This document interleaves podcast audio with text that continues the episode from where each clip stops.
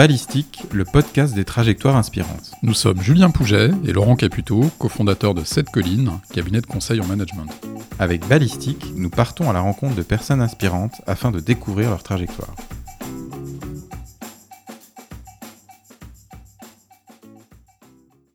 Donc bienvenue à tous. Euh, nous avons le plaisir aujourd'hui de recevoir Michael Mango, docteur en économie, qui dirige l'Institut de l'économie du bonheur et qui, en plus, euh, enseigne à l'ESSEC et AgroParisTech.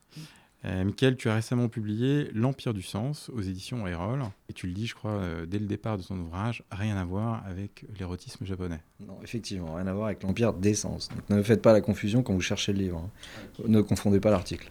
Bonjour Mickaël. Bonjour. Euh, tu as pas mal de casquettes, effectivement. Donc si je te rencontre dans un cocktail et que je te demande de te présenter en, en quelques mots, tu dirais quoi? Bah, si tu es une jolie fille, je dirais que je suis économiste du bonheur. Ça, ça marche bien. Ça, ça doit bien fonctionner. Après, si tu es quelqu'un euh, avec un costume gris, des lunettes, je te dirais que je suis économiste et que j'ai euh, plusieurs euh, thématiques de prédilection qui sont euh, l'économie comportementale, l'économie du bonheur, la finance comportementale et la finance responsable. D'accord. Et, euh, je te dirais peut-être aussi que, que, que j'enseigne à l'ESSEC, à la- à l'AgroParisTech et que j'écris beaucoup de bouquins. Ça, ça marche aussi, ça. Bien, alors justement, si on regarde ton dernier bouquin, L'Empire du Sens, euh, le constat de départ est assez éloquent. Euh, tu le dis, tu cites une étude montrant que 30% des Français ne trouvent pas de sens à leur vie. Et tu précises que c'est un des niveaux les plus élevés quasiment du monde. Oui, tout à fait. Bon, il y, a- il y a un problème de sens dans la vie euh, en général dans les pays développés et en particulier en France. Donc avec, euh, avec 30%, on, est le, pays qui quasiment euh, a, la pire performance dans le monde. Euh, on est entouré par Hong Kong, le Japon, la Slovénie, qui sont à peu près la même eaux. Mais, on est très très loin d'autres pays développés comme les États-Unis et surtout très loin des pays en développement. Donc c'est ça qui m'a intéressé. Pourquoi cette anomalie des pays riches et parmi les pays riches, pourquoi cette position particulière de la France? Alors, si on zoome justement sur la France, tu évoques un paradoxe qui est assez impressionnant. Tu dis, on est parmi les pays où, les habitants accordent beaucoup d'importance au travail dans leur vie, euh, et pourtant, euh, le niveau d'engagement dans le travail est extrêmement faible.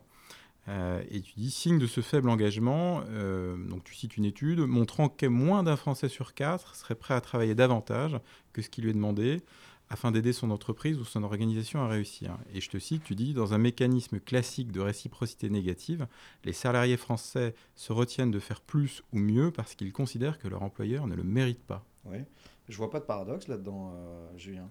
Alors le paradoxe, c'est plus sur le côté, euh, ils accordent une place très importante au travail et en même temps... euh, Je, je confirme. Tu je vois confirmes toujours pas de paradoxe. alors vas-y, explique-toi. C'est parce que ils y accordent une importance première qu'ils ont des attentes très élevées et qu'ils sont déçus.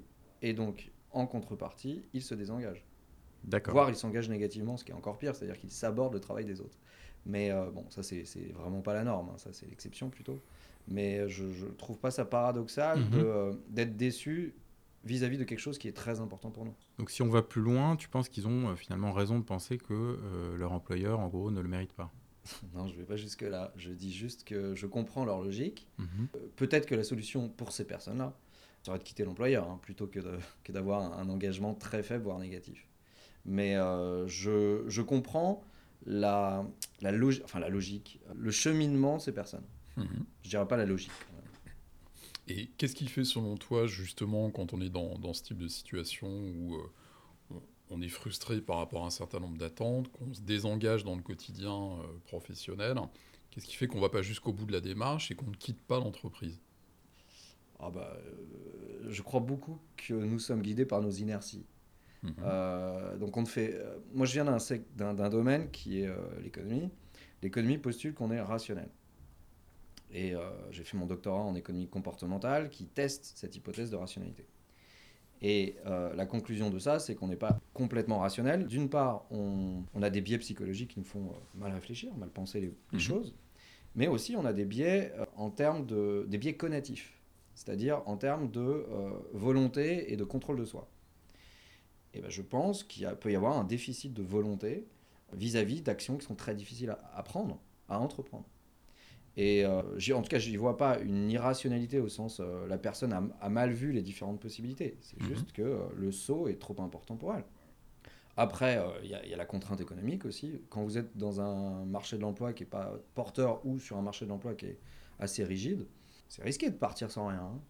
Absolument. Donc euh, il y a des raisons qui expliquent très bien une certaine dissonance entre les aspirations des personnes et leur vécu au quotidien. Et, pour autant, si on fait un peu l'avocat du diable, euh, la France a un certain nombre de matelas de sécurité comme le chômage qui pourraient permettre à des salariés de prendre le temps de définir leur prochain projet, de passer à l'étape d'après. Ah, mais ça, c'est ce qu'on appelle le paradoxe de la sécurité de l'emploi. C'est que plus tu as de matelas ou de dispositifs qui, qui te sécurisent comme ça, plus tu rends le marché de l'emploi rigide et plus tu donnes plus les, salariés en emploi ont peur de perdre leur emploi parce qu'ils savent que le risque d'être après chômeur de longue durée et pas de retrouver est important. Donc il y a un effet pervers, c'est assez étonnant, plus il y a de protection, plus les gens sont, ont, une insécurité de l'emploi perçue. D'accord. Dans les pays où, la rigidité de l'emploi, oh non, je ne vais pas dire comme ça parce que pour montrer le paradoxe, dans les pays où la protection de l'emploi est inférieure, type les pays anglo-saxons, la sensation d'insécurité face à l'emploi est plus faible. Oui, parce que tu n'as qu'un chômage euh, que les économistes appellent frictionnel, où euh, effectivement tu retrouves très facilement. Très vite. Donc oui, tu n'auras pas les allocations chômage pendant euh, deux ans et demi, mais à côté de ça, ta probabilité de retrouver vite est élevée. Et, ça, ça te sécurise beaucoup plus que le matelas de sécurité dont tu parlais. Alors justement, pour le coup, il y a un deuxième paradoxe, celui-là je, pense que tu me seras d'accord avec moi, c'est celui que tu soulèves avec le, côté, on a les pays développés d'un côté, au sens développé PIB, et on a les pays en développement, euh, voire faiblement développés, si on dit les choses. Et quand on regarde finalement le, pourcentage de personnes qui trouvent du sens dans leur vie, on se rend compte que c'est euh, contre-intuitif, puisque euh, plus on est dans un pays développé, et finalement plus c'est difficile de trouver du sens, ou en tout cas un sens important à sa vie. Donc là, étudie, et, et, ce, alors même que le cortège de bienfaits sociaux, donc santé, éducation, droits de l'homme, etc., pourrait nous faire penser que... Ouais, là, là, à première vue, effectivement, c'est paradoxal, hein, très clairement. Euh, d'autant plus quand tu es un économiste du bonheur, où tu as l'habitude de voir que les pays riches ont un niveau de satisfaction dans la vie plus élevé. Donc euh, ça, cette courbe, elle est, euh, elle est, claire, elle est nette, elle est débattue par personne. Donc la satisfaction dans la vie est, d'autant plus importante que les pays ont un PIB par habitant élevé. Donc tu pourrais te dire, bah, le sens dans la vie, pareil. Eh ben non, c'est l'inverse. Là, il a fallu vraiment euh, expliquer pourquoi on a la relation inverse de ce qu'on observe pour le bonheur, euh, entre guillemets. Parce que le bonheur, c'est pas que la satisfaction de la vie. Après, c'est aussi les émotions au quotidien. Et là, la relation est moins claire. C'est pas évident que le PIB influence les émotions au quotidien. Mais en tout cas, pour la satisfaction de la vie, on pourrait se dire que le sens dans la vie n'est pas très très loin de la satisfaction de la vie. Là, on avait une relation très clairement croissante. Je crois qu'il y a la notion de religion hein, qui joue, c'est ce que tu mets en avant. Ah ouais, c'est de très très loin le premier euh, facteur. C'est qu'on a euh, observé que euh, avec le développement diminue la religiosité, c'est-à-dire l'importance de la religion dans la vie. Donc déjà, ça, ça explique une grande partie de l'effet entre pays peu développés et pays développés. Et à l'intérieur même de chacun des groupes, tu vois une grosse différence entre les pays, par exemple, d'un même niveau de développement, par exemple les pays riches, entre des pays très pieux, type les États-Unis, et mhm. des pays beaucoup moins pieux, type la France. Et là, tu vois qu'il y a beaucoup plus de gens qui trouvent un sens à leur vie aux États-Unis qu'en France. Donc c'est vraiment une explication qui, marche très très bien, euh, qui n'est pas la seule. C'est-à-dire qu'il y a vraiment d'autres facteurs qui jouent, qui sont dus à la modernité, et ça on pourra, j'imagine, en parler. Mhm. Mais euh, la religion est vraiment le point de départ immanquable lorsque tu traites de cette question du sens de la vie. C'est assez intéressant. Alors effectivement, même, s'il y a d'autres facteurs, parce que tu cites une étude qui est assez intéressante, où tu dis, en, euh, de mémoire, à niveau de religiosité égal, on remarque quand même qu'il y a un différentiel entre les pays dits riches et les pays moins développés. Il reste encore euh, une partie non expliquée par la religion. Et donc euh, oui, si tu, si tu prends deux pays avec le même niveau de religiosité, comme tu l'as dit, il est vraisemblable que dans le pays en développement, les gens trouveront davantage de sens à leur vie que dans le pays riche. Donc là, il faut vraiment expliquer ça. Donc il, s'est peut-être passé quelque chose nécessairement dans les pays riches. c'est ça que j'ai essayé d'investiguer. Alors justement, si, on regarde un petit peu, euh, il y a différents facteurs que tu mets en lumière dans ton, dans ton livre sur euh, voilà, qu'est-ce qui peut être à l'origine de, cette euh, perte de sens ou cette crise de sens. Il y en a un que tu cites qui est assez original, en tout cas dans sa formulation. Tu parles d'éco-anxiété. Est-ce que tu peux nous en dire un peu plus? Oui, bah, tu as des psychologues qui alertent sur le fait que euh, des personnes développent une anxiété très importante qui les impacte au quotidien. euh, à cause de euh, tout ce qu'ils entendent sur le dérèglement climatique et les impacts environnementaux que cela aura très très vite et que ça a commencé d'avoir, hein, bien sûr.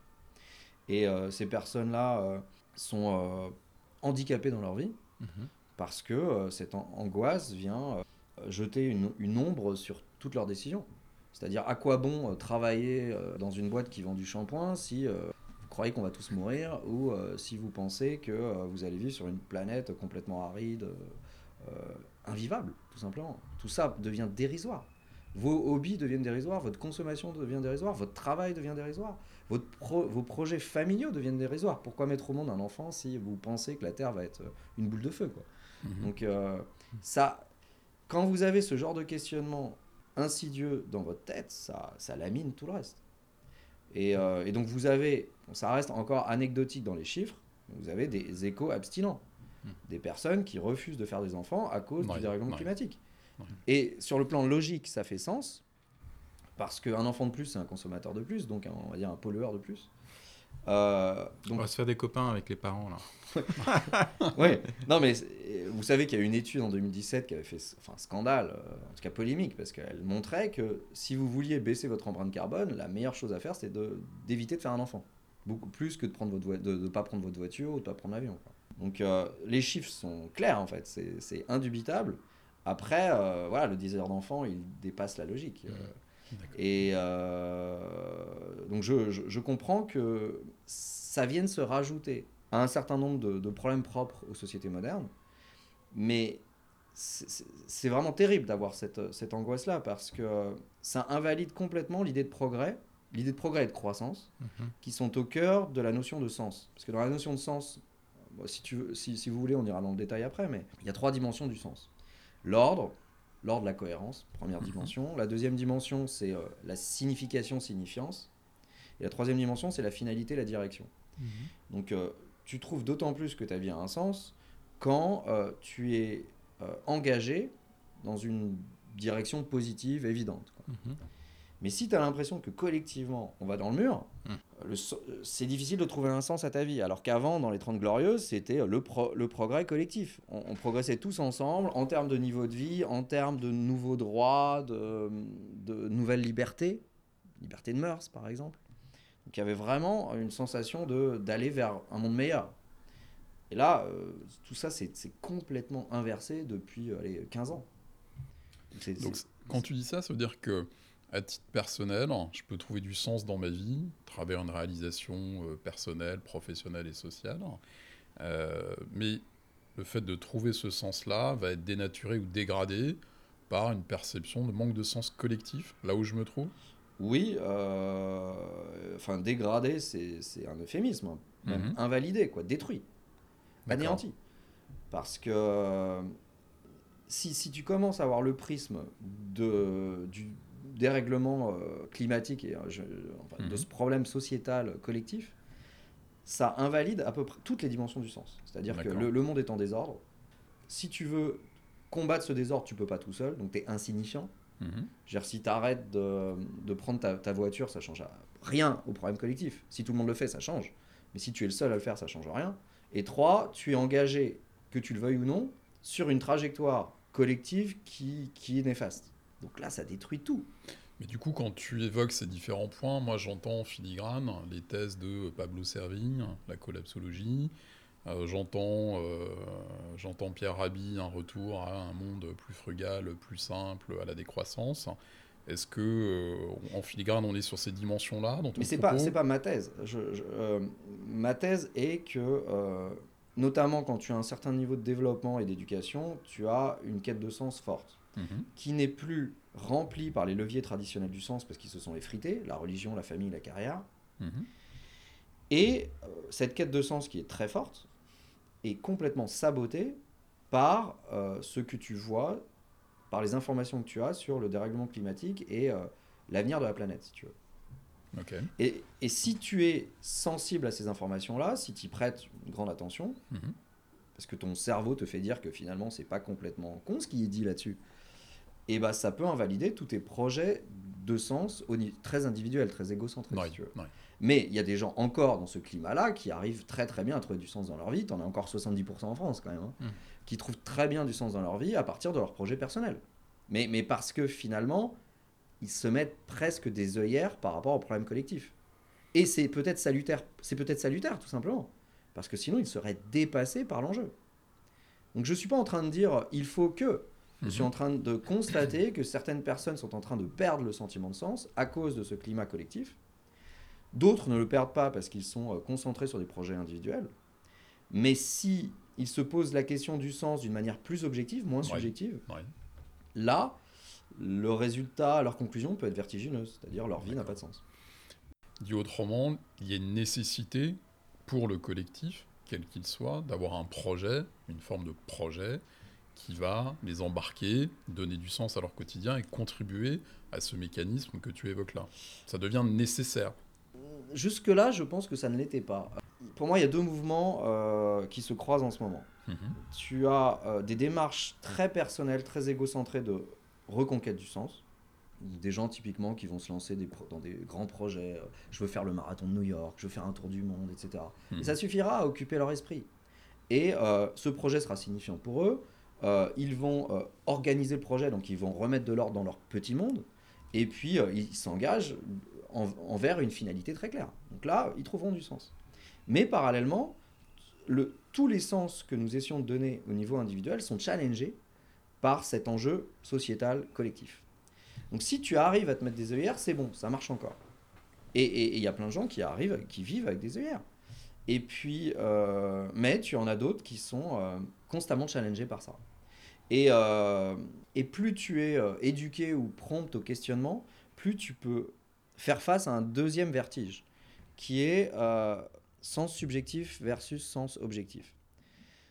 Sans même parler du réchauffement climatique. Si tu te retournes sur ta vie et tu vois que tu as eu que des petits projets personnels qui ont juste servi à, à te rendre bien dans ta tête, et que tu commences à te dire, mais objectivement, quel sens a eu ma vie Et là, tu peux t'apercevoir que, waouh, tu as contribué à rien de tangible, de réel, tout s'est joué au niveau subjectif, c'est-à-dire dans ta tête. Et euh, en fait, chez les philosophes, tu as trois approches du sens. Soit une approche purement subjective, le sens est dans ta tête, point. Soit une approche objective, c'est euh, une sorte de collège extérieur qui va décider si ta vie a un sens ou pas. Soit une approche hybride, et ça c'est la mienne, c'est que euh, pour qu'une vie ait pleinement du sens, il faut qu'elle soit vécue comme telle par la personne et qu'elle puisse être jugée comme telle par des personnes extérieures. Donc en gros, ton projet personnel, il faut qu'il soit signifiant pour la collectivité. Donc euh, si tu commences à prendre ce point de vue extérieur, ce point de vue objectif sur les Mhm. choses, et bah là, il y a plein de vies là, qui, qui se mettent à, à- à- à s'effondrer sur elles-mêmes, à, perdre à perdre leur sens. Quand tu parles de signifiance pour la collectivité, on parle de bénéfice, de bien Exactement, commun, d'impact. contribution, d'impact. D'impact positif, dimension-là. point barre. Mais, mais qui pour moi n'est pas du tout consensuel. hein, C'est-à-dire Exactement. euh, on Qui- peut tout à fait avoir un qui va impact. juger Voilà, exactement. hein, euh, on peut avoir un avis divergent sur euh, la signifiance de la vie de certains euh, et on ne tombera pas d'accord et c'est plutôt positif. Je suis assez d'accord avec ça. Je, je rebondis sur un point, et justement sur la signifiance. euh, dans ta démonstration tout à l'heure, tu disais, mais au fond, si une personne se rend compte que en faisant des petits efforts, euh, en prenant pas sa voiture, euh, ça va pas changer grand-chose euh, à- à- au problème d'éco, enfin de écologique global. euh, je suis d'accord avec toi. Et en même temps, est-ce que tu n'as pas l'impression qu'on a de plus en plus de personnes qui ont une vision, euh, euh, tu sais, un petit peu à la Gandhi du changement, c'est-à-dire incarne le changement que tu souhaites dans ce monde? Et, et donc, tu as des gens finalement qui font des, des petits, euh, à la manière du colibri, là on revient à Pyramide, Ouais. c'est-à-dire je fais des petites touches qui, euh, prises de manière très objective, sont insignifiantes, mais qui contribuent, euh, et je suis à l'aise avec l'idée de, n'être qu'un petit maillon d'une chaîne plus vaste. Donc, est-ce que tu peux pas avoir des gens qui font des toutes petites choses et qui y trouvent de la signifiance? Euh, oui, mais oui, mais pour moi, on revient de la signifiance subjective. Ça a une signifiance objective que, que conditionnellement à ce que tout le monde le fasse. Et donc c'est compliqué. Et euh, donc je travaille beaucoup sur l'impact maintenant. Et Mhm. euh, je pense qu'à l'échelle individuelle, on peut faire plus que ne pas prendre sa voiture. On peut avoir un impact plus fort en s'engageant euh, dans des structures type des assos, des partis politiques, en montant une start-up écolo. Donc je, tu- la personne va avoir ce sentiment de sens. Et, et je le challenge pas. Sur le plan subjectif elle aura ce sentiment de sens. Mais je pense que très vite on va il y a toute une, comment dire, tout un effort collectif autour Mhm. de la notion d'impact. Mhm. Et la notion d'impact nécessite de mesurer, de quantifier Mhm. ta trace, si tu veux. Mhm. Et en, par tes décisions de consommation ou de non-consommation, ta trace est assez euh, infime en fait. Je pense que ton impact est beaucoup plus fort par ton travail, par exemple. Mhm. Donc si tu mets tes qualités, ton, ton niveau d'éducation au service d'une noble cause euh, qui va changer les choses, tu auras in fine un impact beaucoup plus fort.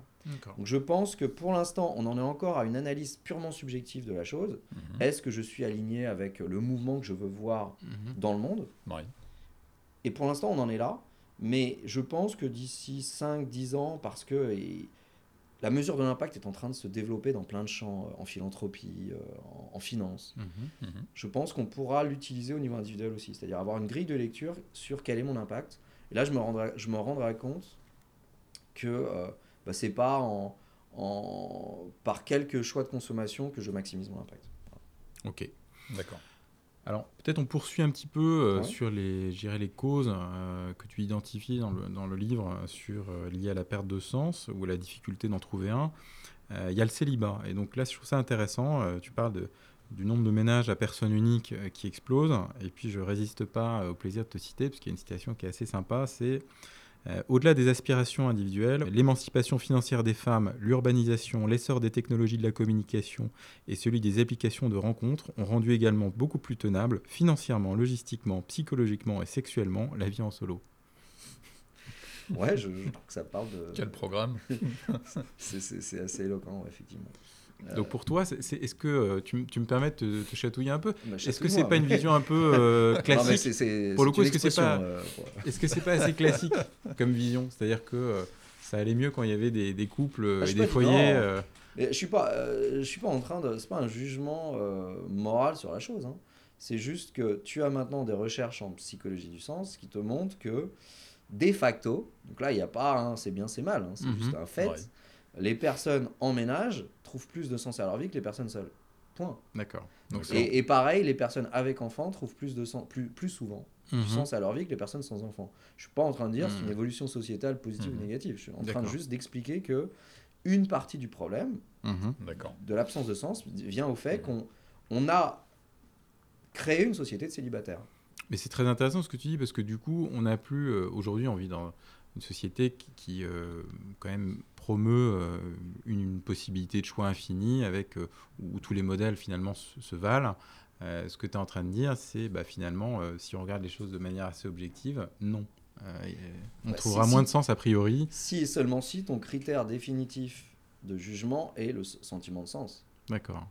Pour le sentiment de sens, effectivement, un monde ordonné à l'ancienne Mhm. semble être plus efficace. Mais c'est intéressant, c'est un point de vue qu'on n'entend pas euh, fréquemment en tout cas. Donc euh, j'ai bien compris que c'était pas un point de vue, une opinion, Non, mais euh, c'est un point de vue qu'on entend assez non, non, tu vois, oui, oui, non, non, c'est pas une opinion.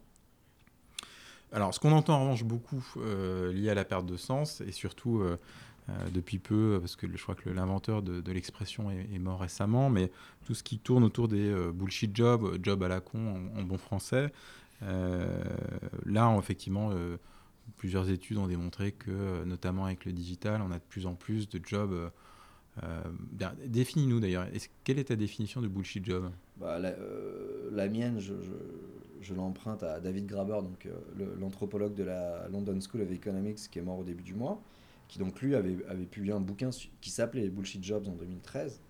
Et pour lui, il y a deux types de bullshit jobs. Tu as les jobs, tu as les emplois qui servent à rien à la structure qui emploie, justement.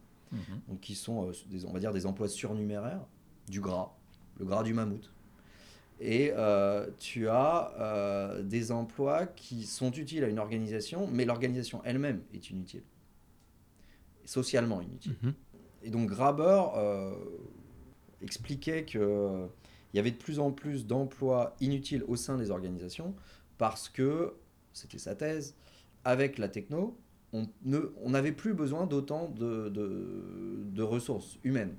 On pouvait s'en passer, mais ça créerait une telle masse de chômeurs que la stabilité sociale serait mise en danger. Donc pour lui, les grandes entreprises se seraient mises d'accord pour garder en emploi des personnes qui ne servent plus à rien, parce que sinon, il y aurait un désordre social massif qui nuirait à la bonne marche de l'économie et de la société. quoi. Donc le bullshit job est au service de l'équilibre social. Exactement. Et on évite l'effondrement. Exactement. Selon, selon David Graber, qui, je le rappelle, n'était pas économiste, même s'il bossait à la LSI. Bon, je n'adhère pas à ça. Je pense que ça mais ne quel fait est le pas regard sens. de l'économiste sur cette question Ah, mais ça fait pas sens du tout. Euh, ça peut faire sens dans le secteur public. C'est-à-dire des emplois maintenus parce qu'il il y a un objectif politique derrière. De ne pas euh, avoir trop de chômeurs pour, euh, des objets, pour la réélection euh, du, du gouvernement en place, etc. Mhm. Bon, ça, ça, je peux l'entendre. Mais au niveau privé, que des entreprises abandonnent de la rentabilité alors qu'on était et qu'on est encore quand même largement au temps du capitalisme financier pour qui la métrique reine, c'est la profitabilité, j'ai du mal à, l'imaginer, à le concevoir. Et j'ai du mal à concevoir une sorte de coordination générale des entreprises, euh, insidieuse, Mhm. secrète. Ouais, on serait dans la théorie du complot. Ah là, pour moi, oui. hein. Euh, donc, euh, j'y crois pas une seconde. En revanche, que les, dans les grandes entreprises qui sont devenues de plus en plus grandes, de plus en plus mondialisées, t'aies des emplois surnuméraires parce qu'on n'arrive pas à, à pointer du doigt l'efficacité de chacun. Et, et ça, ça euh, je crois que David Graber l'avait dit, mais les employés créent la nécessité de leur emploi, en fait. C'est-à-dire qu'ils ils s'impriment dans les process et ils se rendent indispensables. Alors que ça fonctionnait bien avant qu'ils arrivent. Hmm. Donc ça, je c'est veux pas bien une manière ça. aussi individuelle de se redonner du sens dans son périmètre professionnel ou Moi, peut-être de se redonner de la psychologique, sécurité, hein, hein. La sécurité. de, de- de faire en sorte de ne pas se faire virer. Et euh, donc ça, c'était la théorie de David Graber. Alors, en tant qu'économiste, en tout cas sur la première partie, je suis d'accord. Je suis pas d'accord du tout sur ces emplois qui ne servent à rien aux organisations. Par contre, des emplois qui sont dans des organisations qui elles-mêmes ne servent à rien, là, je suis beaucoup plus d'accord. Mm. C'est-à-dire que je pense vraiment qu'on a créé une économie euh, et on commence à avoir la preuve avec toutes ces mesures d'impact Mhm. on, on a dans l'économie beaucoup d'entreprises qui ne survivent que parce qu'on ne leur fait pas payer Mhm. leurs externalités. Externalité. Alors justement, c'est ce que j'allais demander. On a commencé à se faire des amis avec les parents tout à l'heure, donc c'est pas très grave. Peut peut-être continuer avec une entreprise ou deux ou une organisation. Est-ce que tu as en tête euh, Non, je ne me permettrai pas. je te laisse toi-même identifier les coupables. Ça marche. Non, mais je, je pensais à, à- à toi et, et à ce point-là précis parce que le, je crois qu'ils ont récemment, alors on va pas tirer sur une ambulance, mais ils ont récemment publié, je crois, le bilan d'activité de Adopi. Je sais pas si tu vois le, Ouais. l'organisme public euh, qui euh, est chargé de traquer, je crois, le, téléchargement sur Internet. Et effectivement, c'était assez éloquent. Je crois que la stat disait que en, en plusieurs années d'activité, finalement, euh, euh, ça avait débouché sur des très très très peu de procédures. Donc c'est vrai que euh, on voyait bien que l'organisation avait réussi à... Ouais, en tout cas, elle continue à survivre avec une technostructure vraisemblablement, et pour autant, en termes d'impact, pour le coup, ça avait l'air assez modeste. Donc, euh, Non, mais là, tu es en train de juste de pointer du doigt une mauvaise utilisation des ressources. Mais il y a pire. Il y a des entreprises, mais encore une fois, je ne les identifierai pas. Mhm. Euh, tu as beaucoup d'entreprises qui produisent des, des services et des biens qui ne servent à rien. Et donc, c'est- dans leur raison d'être. Adopi, Adopi c'est raté. Dans quel- Adopi ouais. aurait dû servir à quelque chose au niveau sociétal, mais Adopi, c'est raté, selon tes chiffres. Alors, sans nous donner le, le- l'en- le nom de l'entreprise, juste le secteur. Non, euh, il y en a plein, mais tu Mhm. as, as vu une étude de, de Schroders, la, la société de gestion d'actifs anglaise, mhm. qui ont développé un modèle de mesure d'impact. Et ils arrivent à la conclusion que euh, 35% des boîtes cotées ont un impact total, en incluant les profits qu'elles versent à leurs actionnaires, donc ce qui participe à l'impact, Mhm. hein, en impact total négatif, si tu inclus toutes les externalités. Donc c'est pas juste un secteur euh, comme ça, c'est un tiers des- de toutes les grandes entreprises cotées. D'accord. C'est massif. Ouais. Tu viens d'ab- d'aborder une notion qui, euh, qui nous est chère, qui est la notion de raison d'être. Et au fond, tu, tu mets euh, en évidence dans, dans ton ouvrage un certain nombre de, de pratiques autour euh, de la définition des missions, des raisons d'être, et tu parles de purpose washing. Et là aussi, je résiste pas à te citer. euh, dans ton ouvrage, tu dis qu'il y a un certain nombre de stratégies classiques de manipulation du sens qui consistent à invoquer un idéal supérieur, une pseudo-mission, à doper le sentiment d'appartenance à un collectif, une famille, ou à faire miroiter des possibilités futures, mais illusoires, de développement personnel, évolution de carrière, formation, possibilité de mobilité, etc. Donc, quel est ton, ton point par rapport à ça? On est dans, euh, dans une période de manipulation du sens à travers une recherche accrue de raison d'être, de mission, qui est renforcé d'ailleurs par un cadre juridique pardon, récent, où il y a une vraie finalement vertu quand on est une organisation à se questionner sur à quoi je sers, qu'est-ce que je veux être et dans quelle mesure je vais embarquer mes, mes collaborateurs sur ces dimensions. Pour moi, la raison d'être, la problématique de la raison d'être des entreprises est la même que la problématique du sens pour les individus. C'est-à-dire que tu peux avoir une approche subjective ou objective de la chose. Mhm. L'approche subjective, c'est juste de trouver un lien qui unit toutes les équipes de l'entreprise et qui leur permet de bien fonctionner ensemble. C'est ça, euh, au départ, la raison d'être. C'est une sorte de, de fil d'Ariane qui réunit tout le monde. Et en fait, tu peux le créer euh, presque ex nihilo, si tu veux. C'est, c'est, euh, ça peut être un peu une raison d'être bullshit. Mhm. C'est-à-dire que les salariés peuvent être contents d'être dans une entreprise sur des bases complètement fausses, en fait. On n'est pas allé au bout du questionnement sur le sens au travail. C'est-à-dire que dans les bullshit jobs, et c'était la conclusion de Graber, selon lui, ça dérivait sur un sentiment d'absence de sens au travail. Sauf que quand tu fais des enquêtes, pas du tout. Euh, les, gens trouvent que leur travail a un sens. Trois quarts, trois quarts des personnes dans le monde, et en France mhm. aussi, trouvent que leur travail a un sens. Les personnes qui considèrent que leur travail n'a aucun sens sont ultra minoritaires. C'est 8% à peu près. D'accord. Pourquoi? Parce qu'il euh, y a plein de façons de, de, trouver un sens, en fait. Encore une fois, subjectivement, tu peux euh, tordre la réalité d'une manière qui te, qui te donne du sens. Et quand tu questionnes les gens sur ce qui donne du sens à leur travail, ils te répondent pas du tout le pourquoi. On est au service d'une grande cause. Pas du tout. C'est le comment. C'est euh, mon travail me permet de me développer comme individu. Mon travail me permet d'être euh, aligné avec ce que je suis, mes valeurs, mhm. ou même juste ma personnalité. Je peux exprimer ma personnalité. Et mon travail me permet de m'unir avec d'autres personnes. Je me sens lié. Je me sens faire partie d'un collectif. Et ça suffit, à mon sens, au sentiment de sens. Et la quatrième, le, quatrième chemin vers le sens au travail, c'était je contribue à quelque chose de positif. Donc là, on arrivait sur euh, l'impact. Mais vous, voyez bien que dans 3 cas sur 4, et euh, bon, tout ça n'est pas équipondéré, mais on va dire 3 cas sur 4, c'est vraiment du comment. Et bien la raison d'être, c'est pareil. Euh, c'est, on, se construit une identité qui va créer du lien entre les personnes, mais le test de l'impact réel de l'entreprise n'est pas fait. Donc ça reste euh, une sorte oui, d'identité collective, mais qui peut être complètement virtuelle. Tu peux avoir l'impression de sauver le monde, mais c'est juste dans ta tête. Et bah, dans un collectif, tu peux avoir l'impression de faire le bien, mais c'est juste dans la tête de, tous les membres du collectif. Donc la raison d'être n'est pas mal ou bien en soi, c'est un outil pour générer une identité commune, générer de l'engagement. Je vois bien que ça marche. Euh, ça marche jusqu'à temps que euh, les personnes peuvent se dire que là, c'est complètement creux et comme les valeurs de l'entreprise. Si c'est considéré comme creux, là, ça peut avoir un effet boomerang. Mais admettons que ce ne soit pas considéré comme creux, ça peut fonctionner et rendre les personnes plus productives, euh, plus euh, animées d'un esprit d'équipe supérieur au sein du collectif. Mais c'est pas pour autant que l'entreprise aura un impact réel supérieur.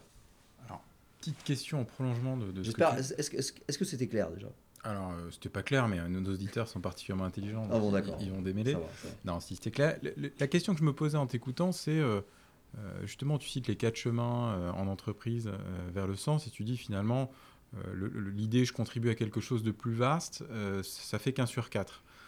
si on regarde un petit peu les jeunes générations, je sais que tu t'y es intéressé dans, un autre ouvrage notamment, euh, nous, on a souvent des échanges avec des DRH, des managers, et euh, ils ne pondèrent pas, il n'y a pas d'études, de pourcentage, mais quand on les écoute parler, ils nous disent souvent, euh, c'est un peu la generation Y, si tu veux, au sens pourquoi, à quoi sert mon travail, à quoi je contribue, et ils ont l'air un peu moins dans le comment, mais en tout cas, ils ont l'air assez concernés par le pourquoi et à quoi je contribue. Et on parlait hier, tu vois, c'est marrant, avec une personne qui est dans les cosmétiques, et on pourrait se dire, effectivement, on va être beaucoup sur le comment, euh, etc. Eh ben, pas du tout, parce que euh, ce qui apparemment motive beaucoup de ces jeunes, c'est euh, le côté je contribue à changer la planète, à avoir des packaging qui maintenant sont propres, à ne plus polluer, etc., etc. Donc finalement, le, le côté pourquoi, même si c'est qu'un sur quatre, est-ce que c'est pas important Si, si, il l'est, mais je ne dirais pas que les jeunes générations abandonnent le comment. Mhm. Pour moi, il y a deux, deux objectifs maintenant qui sont, qui, sont premiers dans, dans, les aspirations des jeunes générations. C'est un, l'impact sociétal, et deux, le développement personnel. Et le développement personnel, c'est quand même euh, encore assez égocentré. Quoi. Mhm. Donc on est passé d'objectifs égocentrés, euh, on va dire matériels, Mhm. sécurité de l'emploi, statut social, avantages nature, à euh, des objectifs égocentrés dans le travail, mais post-matériels. Donc plus euh, je me développe personnellement, euh, j'ai des possibilités de mutation, de formation, j'apprends de nouvelles choses, je participe à des projets. Donc j'ai- cette énergie de, de commencer toujours de nouveaux projets. Donc ça, je pense pas que ça, que ça ait disparu avec les nouvelles gé- générations. Mhm. Je pense que c'est même peut-être plus fort. Mhm. Mais à côté, il y a effectivement cette aspiration à avoir un impact sociétal positif dans tout ce qu'on fait. Ok, très clair. Euh, du coup, effectivement, euh, si on poursuit un petit peu là sur les, euh, jeunes générations, euh, c'est- intéressant parce qu'on a aussi parfois, si on est très honnête, des managers qui constatent auprès des plus jeunes une place du travail dans la vie qui est relativement plus modérée. Et donc, il y a cette fameuse phrase, ils veulent pas perdre leur vie à essayer de la gagner. Est-ce que pour toi, tu partages un peu le constat qui est effectivement que pour eux, bah, le travail, c'est une dimension parmi d'autres Et est-ce que tu comprends que certains managers pour qui le travail a représenté beaucoup de choses, finalement, se disent euh, cette génération, euh, elle est un peu moins investie? Est-ce que tu... Je le comprends, mais l'erreur qui est faite, c'est que Mhm. c'est pas un effet de génération. Mhm. C'est donc en quand tu fais des études qui se veulent générationnelles, tu dois toujours faire gaffe à distinguer trois choses l'effet d'âge, l'effet de génération et l'effet de période, l'effet d'époque. Donc tu dois vérifier que euh, tu vois le, le, le le- le hiatus qu'il y a entre le manager âgé et euh, ses équipes jeunes. Mhm. Est-ce que Mhm. c'est dû au fait qu'ils viennent de deux générations différentes Est-ce que Mhm. c'est dû au fait qu'ils ont juste 20 ans d'écart? Est-ce qu'il y a 20 ans, c'était pas lui, qui, quand il était jeune, le manager, qui voyait le travail comme étant moins important que son supérieur qui avait 20 ans de plus? Donc dit autrement, tu me dis un, un vieux con n'est jamais qu'un jeune con qui a vieilli. Tout à fait, c'est bien, c'est très bien dit, c'est très bien dit. Tu as quel âge d'ailleurs? Un peu plus jeune que toi, je pense. Ouh, il y a des, des- non, bon, no comment. Euh, donc quand, quand tu fais bien ton bien ce travail de, de, de- de- vérification que c'est un effet générationnel, tu arrives à la conclusion que non, c'est beaucoup plus un effet d'âge et un effet d'époque. C'est-à-dire à toutes les époques, les jeunes ont mis le travail comme étant un peu moins important que euh, des personnes plus âgées. Mais bon, voilà, c'est pas particulièrement euh, par- plus marqué aujourd'hui. Par contre, toute la société a dérivé vers moins de sens attribué au travail, moins d'importance attribuée au travail dans la vie, moins de centralité au travail dans la vie. Et euh, donc les tout- jeunes sont l'archétype et Exactement. euh, le glissement est global. Exactement, glissement global et, euh, et version radicale des jeunes. Parce que typiquement, le jeune n'a pas de, contraintes familiales, il, a, euh, il est idéaliste, il avait euh, peut-être d'autres projets à côté, il est peut-être plus engagé dans du bénévolat, euh, dans, ses loisirs, il a envie de faire le tour du monde. Que une fois que tu as 45 ans, deux enfants à charge, c'est moins, moins central dans ta vie. Par contre, gagner, ga- bien gagner ta vie, être sur une trajectoire ascendante pour subvenir aux besoins de ta famille devient plus central. Les jeunes générations ne sont pas un ovni pour ce qui est de leur regard sur le travail. Non. Euh, alors, on, parlait des, jeunes générations. euh, on, va rester un peu, en tout cas pas très loin, parce qu'on va parler du digital. Et euh, je trouve ça intéressant le lien que tu fais. Tu parles notamment de, de taylorisme digital. Tu, cites l'exemple donc des manutentionnaires d'Amazon, des chauffeurs Uber, etc. Et puis tu dis, je te cite, le taylorisme digital est moins cher et plus discret que ses prédécesseurs physiques. Et donc, en gros, ils en ont rêvé et le digital l'a fait. Euh, Est-ce que c'est pas un peu sévère Euh, oui, c'est un peu sévère parce que dans, dans ces boîtes qui utilisent ce tracking digital, parce que donc euh, le taylorisme digital, c'est euh, revenir donc euh, à l'organisation tra- du travail de tailor, c'est-à-dire très compartimenté, avec beaucoup de contrôle. Sauf que maintenant, tu peux contrôler avec des outils digitaux et pas juste avec un contremaître qui te regarde et qui note le temps que tu passes à serrer un boulon. Ouais, Ouais. Donc euh, ça, c'est ça le taylorisme digital. Mhm. Après, euh, effectivement, dans les boîtes de la tech, tu as beaucoup d'efforts qui sont faits pour le bien-être des salariés, tu vois. Donc tu as... euh, ils- Des sont- jolis baby-food, Voilà. des, des rooftops. Donc il faut, c'est vraiment du cas par cas. Mais chez. Amazon, je suis pas, je sais pas comment. Je n'ai jamais été dans les, dans les entrepôts d'Amazon, je sais pas s'il y a un baby-foot. hein, mais- Je sens une pointe d'ironie chez Laurent. Ouais, lé- légère. En, en fait, euh, je suis assez surpris quand, quand je traverse ce genre d'entreprise et euh, quand j'entends un certain nombre de discours de managers de DRH qui parlent des conditions de bien-être au travail et qui vont investir fortement le lieu à travers plein de plein d'objets gimmicks et prétexter de cette manière-là que le cadre de travail est porteur, donne du sens et génère de la motivation auprès de, auprès de leurs salariés. Quand on voit parallèlement des modes de management, du tracking, une forte pression, des horaires élastiques, voilà, je me questionne, tu vois, sur la, réalité de, de, tout ça. Ouais, non, mais Quel est, ton, ton, point, bah, ton regard bah, Je suis d'accord avec toi, il y, a, il y a une certaine euh, incohérence, on sert euh, différents objectifs euh, parallèlement.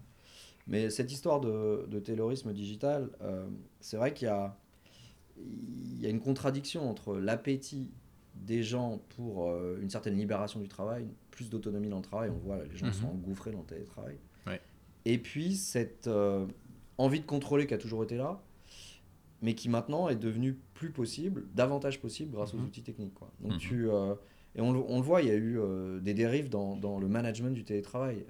J'avais vu des articles, pas, je ne sais plus dans quelle boîte c'était, mais les, les, salariés en télétravail devaient constamment bouger leur souris ah pour, pour, pour, signaler qu'ils étaient actifs, qu'ils étaient à leur poste de travail de chez eux. Quoi. Charmant. Donc, euh, Non, mais effectivement, c'est, euh, j'ai déjà entendu des discours comme ça, assez euh, lunaires, de personnes qui disaient si j'actualise pas régulièrement mon ordinateur, effectivement, je suis affiché comme étant absent sur la messagerie interne ou comme étant inactif ou je sais pas quoi. Donc c'est vrai qu'il y a cette crainte qui, qui est derrière, c'est, c'est assez effrayant. Oui, moi, ça me renvoie encore une fois à cette phrase qu'on entend euh, très souvent la confiance n'exclut pas le contrôle. Voilà, et le, télétravail. Si, d'ailleurs, il y a des, alors là, il y a des expériences en laboratoire qui montrent que si tu, si tu contrôles, c'est perçu comme une marque de défiance. Et donc, tu n'auras pas la réciprocité positive qui, qui quand tu laisses de l'autonomie à des gens, les gens le voient comme une faveur, en tout cas quand c'est pas la norme, mhm. et ils réciproquent positivement. Je sais que le verbe réciproquer n'existe pas, mais, mais je l'aime bien. Euh, les gens réciproquent. Et si donc là, il y a plein d'études en labo en, économie comportementale qui montrent que si derrière, il y a un contrôle ou il y a des pénalités qui peuvent tomber, mhm. si tu fais pas bien ton boulot, c'est pas vu comme une marque de, confiance, l'autonomie qui t'est laissée, et du coup, tu n'as pas la hausse de productivité que tu aurais eu si tu ne contrôlais pas. Extrêmement intéressant. Là, on voit bien qu'on a un vrai changement de représentation sur un certain nombre de managers euh, franco-français, sur euh, leur style de management et le rapport à la confiance. T'es pas inquiet euh, quand je t'écoute sur l'IA Parce que l'IA, ça va devenir. Si on remonte d'un cran euh, derrière le tracking actuel, il y a encore l'intention qui compte. C'est-à-dire que je suis euh, manager, j'ai accès à un certain nombre de systèmes de tracking, mais finalement, je conserve l'autonomie et le choix d'y aller, de regarder ou pas. Je, crois que c'est l'outil qui, a fait. Mhm. Oui, mais je pense qu'on est dépendant de l'outil en fait. mais demain, si tu veux, avec l'IA, finalement, si le tracking s'automatise, on pourra un petit peu se cacher derrière euh, cette autorité en disant c'est pas moi, hein, c'est la, C'est la fameuse, mm. euh, je crois que c'est François Dupuis qui dit euh, personne ne contrôle mais tout le monde exécute. Et, donc il y a cette idée, est-ce que l'IA ne t'inquiète pas au regard de ça? Elle m'inquiète plus globalement. Hein. Là-dessus, j'ai pas beaucoup réfléchi à l'IA et, le bien-être au travail. enfin, j'ai réfléchi mais j'ai rien trouvé. J'ai rien trouvé vraiment de, de percutant, de de, de définitif. J'ai pas vu que plus les gens étaient en interaction avec une IA, moins bien ils sentaient dans leur travail. J'ai aucune donnée là-dessus qui montrerait ça. Mhm. Euh, et que l'IA puisse euh, contribuer à un contrôle généralisé, euh, possible, mais j'y ai pas, à vrai dire, réfléchi. Par contre, mhm. l'IA et l'avenir du travail, ça, sur le, la, quantité de travail, pas sur la mhm. qualité de travail, oui, si là je pense qu'on a un vrai sujet. Hein. Je pense qu'on va être euh, globalement algorithmé euh, pour une bonne partie d'entre nous Ouais, je pense que je pense que le monde sans travail est vraiment une possibilité. Hein.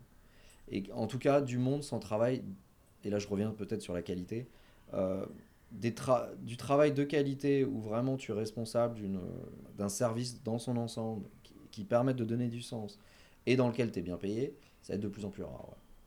On voit déjà une polarisation, hein. hmm. c'est déjà en cours. Hein dans les pays euh, développés, tu as une polarisation, tu as, tu as eu une croissance du nombre d'emplois très qualifiés mhm. et du nombre d'emplois très peu qualifiés. Et le, le, ventre mou est en train de disparaître. Et je pense que ça va continuer. Intéressant. Beau programme. Oui, on va, oui, c'est réjouissant, hmm. j'entends. Donc alors, heureusement pour nous réjouir, il nous, reste, il nous restera toujours la consommation. Ah, ça fait le... Qui va nous donner énormément de sens. Exactement. En tout cas, c'est euh, ce que tu as un petit chapitre, ou en tout cas une partie sur la, consommation et le sens. Et alors, tu parles euh, de consommation eudémonique. donc visant le sens, hein, c'est ça littéralement. Est-ce que tu peux nous en dire quelque chose? En, lisant ça et en, lisant ça avec Laurent, on, s'est posé une question, on s'est dit finalement, est-ce que c'est vraiment nouveau? euh, ou est-ce que c'est euh, finalement on, met des mots nouveaux sur une tendance qui existait depuis un petit moment, voire on, profite de, l'ère post-Covid pour euh, renommer les choses. c'est pré-Covid ça. le bouquin est écrit pré-Covid. D'accord. Non, je parle pas de toi spécialement, mais si tu veux le, la consommation comme porteur de sens finalement, est-ce qu'on est sur quelque chose de très nouveau? Euh, déjà, je, dans le bouquin, je dis pas, enfin, très nouveau. Euh, bon, il y a quoi dedans? On va, on va, on, va, on va disséquer le truc. Hein, allez. Euh, il y a quoi? Il y a, je consomme des livres de développement personnel. Et déjà, la consommation hédémonique, à quoi s'oppose-t-elle? Mhm. Elle s'oppose à la consommation utilitaire, donc mhm. des produits d'entretien. Mhm. Elle s'oppose à la, à la, consommation hédonique, je vais chercher du plaisir et s'oppose, on va dire, à la consommation sociale, statutaire. Je vais chercher du statut ou je vais chercher une identité euh, collective, quoi, les chartes du PSG. Euh, la consommation eudémonique, elle, euh, permet de trouver davantage de sens à ta vie ou de davantage te réaliser.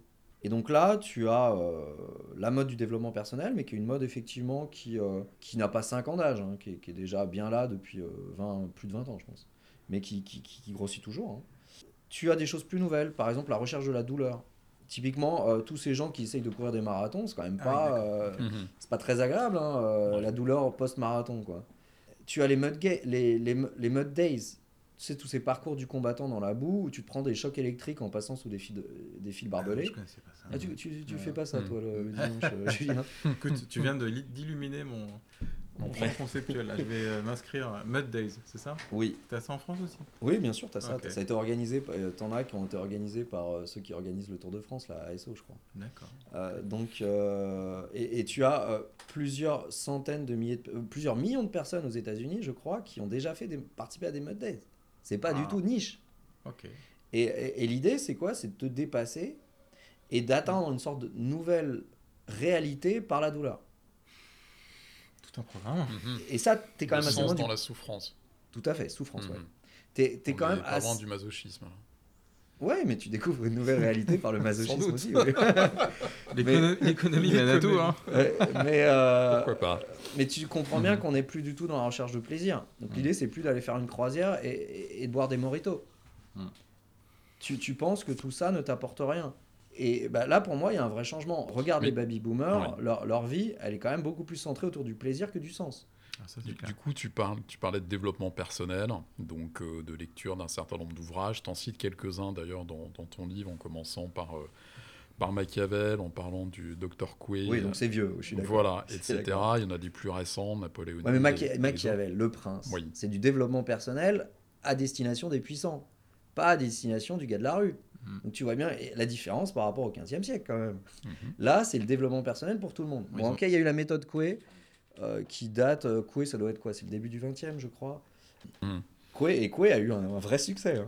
Mais ce qu'on voit aujourd'hui, tu, tu, cites les chiffres euh, aux États-Unis, c'est 12 milliards de dollars par an de consommation, de développement personnel, à travers des ouvrages vidéo, coaching, etc.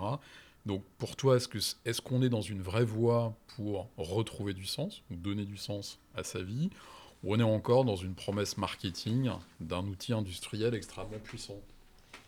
Encore une fois, ça dépend ce que vous mettez derrière le mot sens. Le sens subjectif, oui. Le fait de se développer personnel peut suffire à donner un sentiment de sens. Ça, mhm. clairement. Mais par contre, si à un moment ou un autre, vous prenez du recul par rapport à votre vie, vous allez voir que vous êtes développé, mais en quoi la société en a profité? Vous allez mourir avec ce développement personnel. Quoi. Donc on est dans un développement purement narcissique. Tout à fait. Voilà. Et si on revient au début de notre échange, je ne contribue en rien oui. quand je me développe moi Exactement. au projet collectif. Exactement. D'autant plus dans l'utilisation d'outils qui sont éminemment impersonnels puisque totalement standardisés sur toute la planète. Oui, mais euh, tu as choisi. Oui, mais comme il y a pléthore d'outils, tu as choisi ceux qui te, ceux qui te convenaient et tu as l'impression d'être euh, un peu particulier quand même, mhm. même si le bouquin a été vendu à 5 millions d'exemplaires. Mais, mais euh, je, reviens parce que j'ai été attaqué lâchement par Julien sur le fait que c'était pas nouveau. Euh, les livres de développement personnel avant, là, qui, avaient cartonné là, au début du 19e, c'était des, livres sur comment réussir dans la vie. C'était comment faire, du fric, comment, comment se faire des amis, comment avoir le pouvoir. Donc euh, la méthode Coué, c'était atteignez vos objectifs par l'autosuggestion. Mhm. C'était pas euh, euh, alignez-vous avec vos valeurs, etc. Donc euh, tu, tu sens qu'il y a... Ok, tu es dans la même mouvance, Mhm. mais l'objectif visé n'est plus le même. C'est un, un objectif post-matérialiste maintenant. Alors qu'avant, c'était des objectifs matérialistes. Donc je vois quand même un distinguo. Ok. Néanmoins, pour aller dans le sens de Julien, qui ne peut pas toujours avoir tort, Ouais, euh, tu avais quand même déjà dans les années 60 cette envie de te connecter à ton moi profond. Enfin, Mm. euh, Woodstock, etc. Mm. C'était pas pour faire plus de fric. hein. Mm. Donc, euh, j'entends qu'il y a une filiation. de, euh, et d'ailleurs, dans, dans les travaux, euh, tu as des travaux sur, cette vogue, sur ces quêtes narcissiques. Mhm. Tu as des travaux dès, aux États-Unis dès 1979 par Lash, et après euh, en France par. euh, J'ai plus son, ton- son nom d'ailleurs. Mais tu as un Français qui. euh, si, euh, Lipovetsky. Gilles Lipovetsky, qui a écrit là-dessus sur cette quête narcissique. Donc dès les années 80, on a déjà du recul sur les pratiques des années 70 et on a vu émerger cette quête narcissique de sens, de, de- de connexion à ses valeurs, etc., de Mhm. développement personnel. Donc oui, c'est pas un mouvement euh, qui, qui date de 5 ans, c'est un mouvement qui a grossi depuis euh, 45 ans, 40 ans, on va dire. Alors, euh, autre mouvement qui grossit, et donc là tu le, tu le pointes euh, de manière assez euh, piquante, et je trouve ça assez sympa, c'est euh, justement dans cette consommation démonique, tu dis euh, finalement les classes supérieures euh, basculent dans leur façon de consommer, et donc je vais te citer parce que c'est assez éclairant, tu dis le rapport changeant à la consommation, à la propriété et au gaspillage est le plus remarquable chez les classes supérieures. Jusqu'à récemment, les élites occidentales se distinguaient plutôt par leur accumulation illimitée de biens toujours plus luxueux, plus avant-gardistes et plus coûteux. Leur distinction sociale s'affirme dorénavant de plus en plus dans la déconsommation et la prééminence donnée à l'immatériel et aux expériences. Il s'agit alors de montrer, en plus d'une supériorité économique, une supériorité morale. Donc ça, je trouve ça génial, parce que on retrouve le côté, tu sais, moi j'ai une hybride, et toi? Ouais. Euh, Bon après, euh, donc oui, il y a cet objectif-là qui s'est déplacé. Et, euh, mais je parle aussi du, de l'incohérence de certaines positions. mhm. C'est-à-dire qu'on a remarqué que les personnes qui faisaient le plus attention, par exemple, à avoir un fournisseur d'énergie verte Mhm. ou à euh, éventuellement avoir une, une hybride, c'était des personnes qui avaient de facto le bilan carbone le plus dégueulasse. Ah. C'est-à-dire pas tout simplement parce qu'ils avaient un mode de vie très euh, carboné à cause de l'avion. Donc les, les plus écolos, bon, et là, bon, là on, on tire, on caricature à gros traits, hein. Mhm. mais en tout cas si on fait des groupes, les groupes qui ont les aspirations les plus écolos sont aussi les plus pollueurs. Alors, ce qui est intéressant, je, je reprends l'exemple de l'hybride parce que c'est finalement chacun peut s'y relier. Pourquoi chacun a une hybride? Non, Chacun mais c'est c'est euh, un- dans, dans ton alors, monde, Julien? Moi non, mais en tout cas, je, je remarque que ceux qui en ont euh, en sont très fiers. En revanche, quand tu poses des questions assez enfantines, euh, très naïves, du genre, mais euh, concrètement, les batteries, euh, Oui. est-ce qu'elles sont produites dans des usines propres? Oui. Est-ce que comment on les recycle, etc. Finalement, on se rend compte qu'il n'y a pas beaucoup de réponses, ou en tout cas, parfois des blancs dans la conversation. Donc, est-ce que finalement, euh, les industriels n'ont pas tout simplement trouvé, au travers de ces nouvelles aspirations, des nouvelles façons de vendre? Ah, mais je suis. Oui, mais c'est euh, l'un n'exclut pas l'autre. C'est-à-dire il y a une vraie aspiration post-matérialiste et les industriels ont trouvé un nouveau filon euh, marketing. Mhm. C'est-à-dire on surfe sur les aspirations post-matérialistes. Hmm. Donc ça devient un business comme tout devient un business, ouais. Est-ce que tu pas du coup, enfin, ce que tu dis est assez fort, c'est-à-dire tu dis affirmer une supériorité morale, hein, c'est-à-dire qu'effectivement ça, ça refait penser aux propos euh, des, gens qui stigmatisaient, ils disaient ces prolos qui roulent en diesel, etc. Euh, fi- finalement, euh, c'est l'affirmation d'une supériorité morale par le biais de la consommation, c'est- c'est assez fort quand même. Là, il y a eu une polémique récemment sur le Tour de France. Là. Mhm. Tu as eu des élus verts Ouais. qui ont stigmatisé ce, ce- ce truc un peu prolo et hyper euh, polluant Mhm. et un peu euh, et machiste. Quoi. Donc c'est vrai qu'il y y a cette idée que euh, les nouveaux comportements... Enfin, pour être moderne, tu peux pas être populaire. Quoi. Et donc pour être euh, vraiment connecté au, au sujet du moment, tu dois tirer un trait sur les anciens comportements. Quoi. Et, et, tu sens une, une volonté de se distinguer. Et du coup, est-ce que l'affirmation, enfin, je, vais jusqu'au bout, je tire le fil, si euh, les personnes qui trouvent du sens effectivement dans cette consommation un petit peu élitiste, est-ce qu'elles ne vont pas un peu, on va dire, faire disparaître le sens des autres consommateurs Parce que si je te dis à toi, euh, tu sais, moi j'ai une hybride, je respecte la planète, j'ai une hybride, euh, je suis quelqu'un de bien, finalement, euh, toi qui n'as pas d'hybride, est-ce que tu vas pas perdre un peu de sens dans ta consommation classique, que tu ne peux pas t'acheter d'hybride, sinon est-ce que je te nuis pas au travers de, de ma réalisation? Ah mais c'est très possible. Hein. Mais de toute façon, je pense que la, la, la quête statutaire sera toujours là dans l'humanité. Nous sommes une espèce sociale, stratifiée, mm-hmm. Et il y aura toujours le besoin de se distinguer par le haut. Le point est que la société devient post-matérialiste, donc on essaye de se distinguer maintenant par des critères post-matériels et plus par, donc juste pas par la, taille de ton compte, en banque. Il y aura toujours ça. Et donc là, là l'ère est, au post-matérialisme, donc euh, ça s'est déporté comme ça. Et oui, oui, tu, tu, tu, auras tendance à renier, je pense, le sentiment de sens de la personne qui est en dessous de toi. Ça me fait penser à ce qu'on observe sur les biens de luxe, en fait. Mmh tu, euh, sur le bonheur, il a, il a été montré que les biens de luxe possédés par les uns contribuent à leur bonheur, tout en, et peut-être même parce que, ça dégradait le bonheur des autres autour. Donc tu as un ruissellement négatif. Exactement, un ruissellement négatif. C'est terrible. Est-ce que ça s'appliquera au sens? C'est moins sûr, parce que le sens, me semble-t-il, est moins prompt à la comparaison sociale que euh, la satisfaction de la vie qui, qui implique de cocher un certain nombre de, de cases de, réussite dans sa vie, si tu veux. Mhm.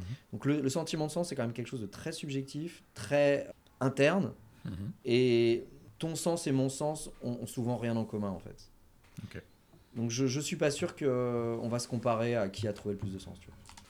Dans ton ouvrage, tu euh, tentes une typologie des différents types de sens, euh, en tous les cas dans le contexte actuel, et tu identifies euh, 10 profils ou 10 types de sens différents qui vont du, de la crise de sens le, le, plus cynique jusqu'au niveau euh, d'objectivité et de subjectivité le plus élevé, le sens engagé.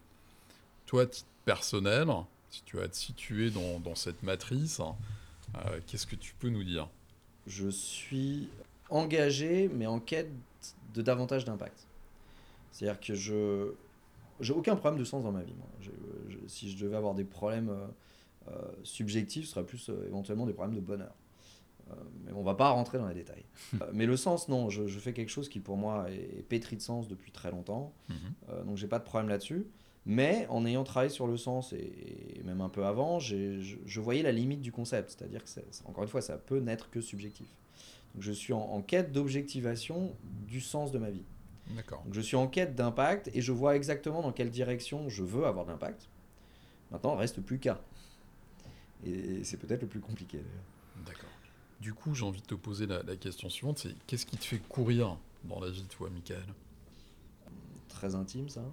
J'aimerais que la société tourne plus rond. J'ai une personnalité un peu psychorigide. J'aime que les choses soient à leur place, j'aime que ça tourne bien. J'aimerais qu'on soit collectivement gouverné davantage par l'intelligence que par la bêtise.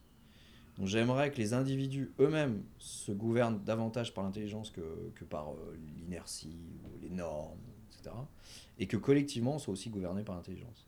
Donc mon, mon aspiration, c'est ça, c'est d'œuvrer à une société d'intelligence, on va dire. Beau projet.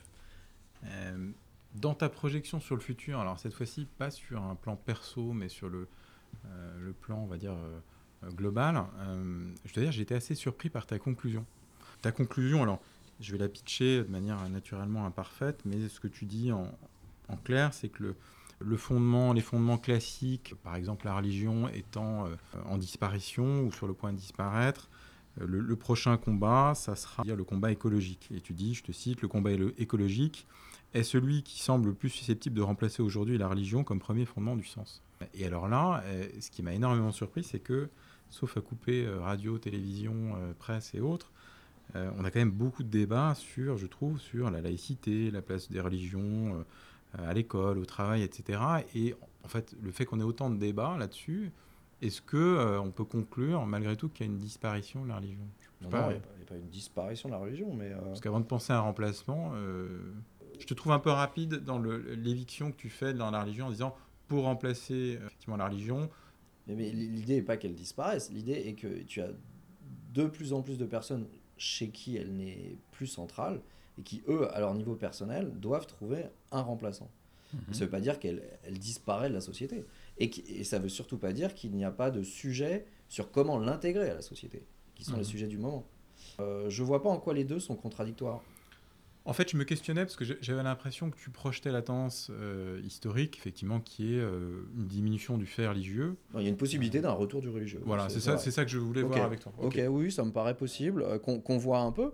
On voit un peu par les extrêmes, parfois. Donc tu vois une certaine croissance de l'islam ou, par exemple, des églises évangéliques. Hmm.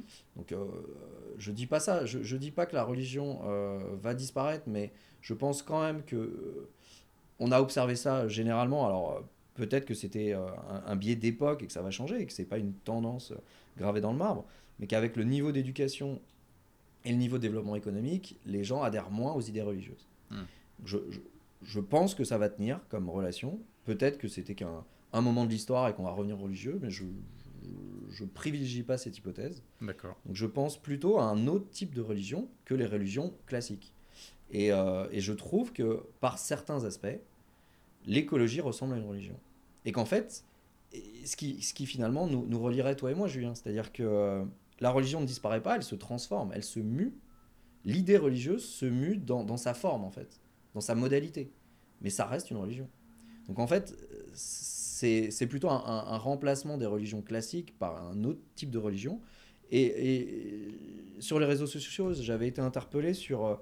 Mais est-ce que la religion n'est pas en train de se d'être remplacé ou de changer de nom avec l'essor de la déspiritualité en fait?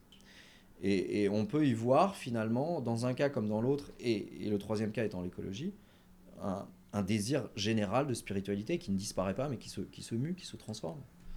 Donc, oui, c'est euh, besoin d'une transcendance finalement qui, est classique, Exactement. Euh, qui n'est plus satisfait par les, religions de manière classique. Mais comme tu as eu euh, la nation qui pouvait être vue comme, enfin, qui n'est pas tout à fait morte non plus, hein, si on bah oui, non, bien sûr, bien sûr. mais, mais, mais, même elle se, elle, se, euh, elle se régénère, tu vois. Une mmh. ce sont des idées qui constamment se transforment.